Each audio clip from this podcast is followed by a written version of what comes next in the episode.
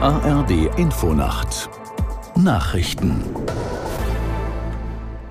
um 5.30 Uhr mit Ronald Lessig.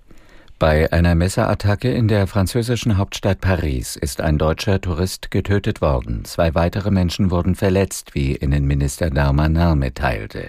Aus der Nachrichtenredaktion Diane Batani. Der Angreifer hat den Touristen laut Innenminister in der Nähe des Eiffelturms attackiert.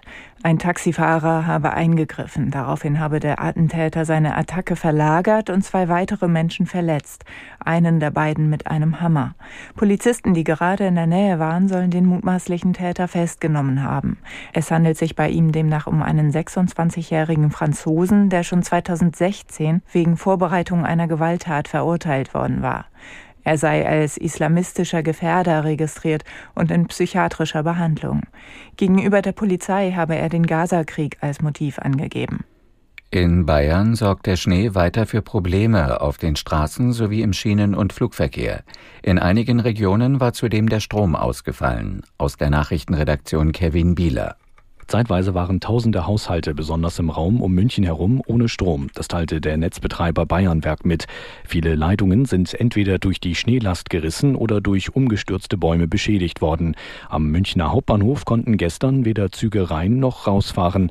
Noch bis morgen kann es Beeinträchtigungen geben, teilte ein Bahnsprecher mit. Auch am Münchner Flughafen ging am Sonnabend nichts mehr.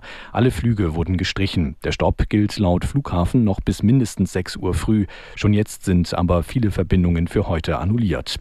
Bei der UN-Klimakonferenz in Dubai wird heute über Gesundheitsgefahren durch den Klimawandel gesprochen. Es ist das erste Mal, dass eine Weltklimakonferenz sich diesem Thema widmet. Studien warnen davor, dass durch die Erderwärmung Mangelernährung zunehmen könnte. Gestern schlossen sich bei dem Treffen fast 120 Staaten dem Ziel an, die Energieerzeugung aus Erneuerbaren bis 2030 zu verdreifachen. Frankreich und die USA haben Israel vor einem langen Krieg gewarnt und den Schutz der palästinensischen Zivilbevölkerung angemahnt.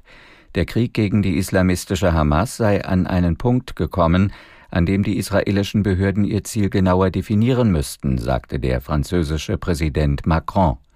US-Verteidigungsminister Austin warnte davor, die Zivilisten in die Arme des Feindes zu treiben. Dann verwandelten die Menschen einen taktischen Sieg in eine strategische Niederlage, betonte er. Das Wetter in Deutschland. Am Tage wechselnd bis stark bewölkt, zu Beginn im Osten und Südosten gebietsweise Schnee, im Verlauf nach Osten ziehend, minus fünf bis plus vier Grad. Am Montag wechselnd bis stark bewölkt, im Verlauf von Westen und Südwesten aufkommende Niederschläge, minus vier bis plus fünf Grad. Das waren die Nachrichten.